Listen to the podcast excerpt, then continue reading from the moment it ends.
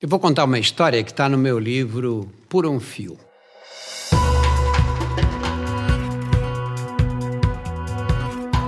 Olá, eu sou Drauzio Varela e aqui você vai ouvir outras histórias.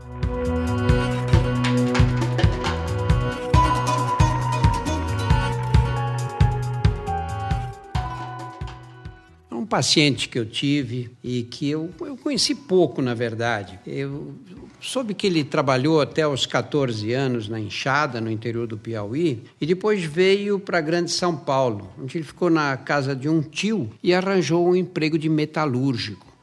Exerceu essa profissão exemplarmente na mesma empresa até a aposentadoria. Ele era casado, tinha duas filhas, netos, casa própria e um Fusca reluzente que ele mesmo consertava nos fins de semana. Era um homem de personalidade conservadora, reservado. Vinha para as consultas em companhia da esposa que o aguardava na sala de espera.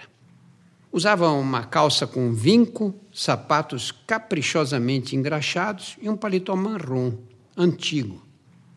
Passado um ano da cirurgia, a sua aparência mudou Substituiu as camisas lisas por outras estampadas, vestia calças novas e aposentou o paletó marrom. Quando eu tomei a liberdade de perguntar a razão da elegância, ele respondeu sério: Estou na contravenção, doutor. Contou que depois da operação havia sido aposentado na fábrica. Habituado à vida ativa, ele saiu desesperado atrás de trabalho, mas foi uma busca infrutífera para metalúrgicos com mais de 50 anos. Em casa, foi invadido pela tristeza que a sensação de inutilidade provoca em homens com o temperamento dele. A vida só recuperou a graça quando um amigo lhe ofereceu um lugar de apontador de jogo do bicho. Serviço leve, receber apostas e repassá-las no fim do dia para o bicheiro em troca de uma comissão de 20%. No princípio, ele hesitou. Não que o incomodasse a natureza do trabalho, nada tinha contra esse tipo de contravenção. Até arriscava um palpite de vez em quando perto da fábrica. Sua implicância era com o local de recolhimento das apostas um bar de esquina. Logo ele que se orgulhava de jamais ter posto os pés num botequim. A resistência de sua rigidez moral só foi vencida quando o amigo argumentou que o caráter de um homem não pode depender do local onde ele ganha a vida. Os proventos arrecadados com o jogo, somados à aposentadoria, possibilitaram um padrão de vida desconhecido pelo casal. Trocaram os eletrodomésticos, o Fusca e renovaram as roupas, além de ajudar as filhas a ampliar as casas. A serenidade que o equilíbrio financeiro proporciona, no entanto, encontrou um desses obstáculos difíceis de transpor na vida conjugal. Dona Rinalda era evangélica, temente a Deus, e em dúvida sobre a lisura da nova atividade do esposo, foi ouvir a opinião do pastor. O religioso disse que o jogo era invenção de Satanás, pecado mortal, armadilha criada pelo Senhor das Trevas para roubar à alma humana a ventura de no porvir desfrutar as delícias do paraíso. Deus, em sua infinita bondade, tinha reservado as profundezas do inferno para receber homens como seu Raimundo, atolados no vício. Dona Rinalda quis morrer de infelicidade de que adiantava ela, serva piedosa, ir para o céu e o companheiro da vida inteira arder no fogo do inferno? Na ânsia de salvar a alma do esposo querido, abandonou a postura submissa de tantos anos e decidiu conduzi-lo à presença do pastor.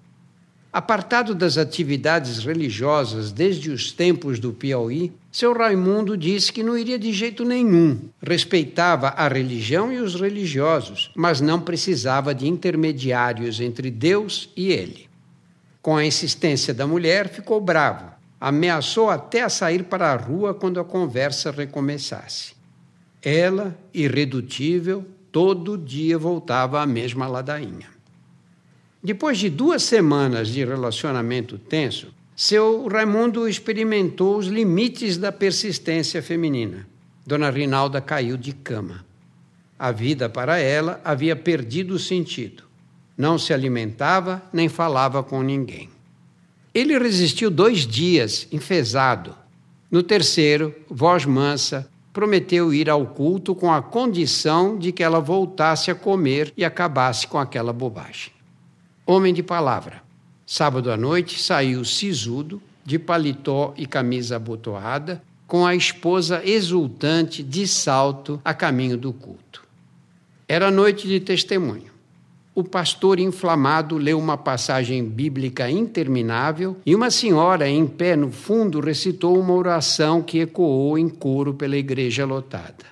Entre os fiéis, seu Raimundo lembrou das missas da infância no Piauí, cercado pelos homens de chapéu na mão e mulheres de véu escuro, e se comoveu com aquela demonstração coletiva de religiosidade. Quando a reza terminou, vieram os testemunhos. A primeira a falar foi uma mulher que abandonara o marido trabalhador por uma vida de luxúria. Descreveu suas noites nas boates com roupas escandalosas e os homens aos pés. Obcecada pelos bens materiais, chegou ao fundo do poço. O encontro com a igreja salvou-a afinal. Tinha voltado para a família e construído um ninho para Deus no coração. O segundo era ex-usuário de drogas em busca da felicidade ilusória, havia destruído a vida dos pais e irmãos. Chegara a perambular feito mendigo pela estação da luz e a dormir em soleira de porta. Estaria morto àquela altura se Jesus não houvesse operado em seu espírito.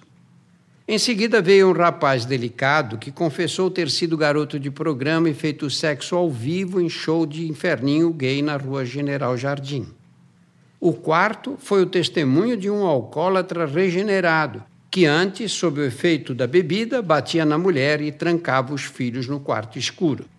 Como os anteriores, também não estaria ali caso Deus não tivesse se materializado na pessoa do pastor para recolhê-lo da sarjeta. Quando um ex-presidiário, assaltante arrependido, começou o último testemunho da noite, seu Raimundo levantou e saiu. A mulher alcançou-o no caminho. Por que você veio embora? Sou homem de respeito. E ali só tem ladrão, viado, mulher da vida e bêbado. Só porque recolho o jogo do bicho, sou obrigado a me misturar com gente que não presta? Semanalmente estarei aqui para contar outras histórias. A trilha sonora foi feita pela Insonores e a produção é da Júpiter conteúdo em movimento.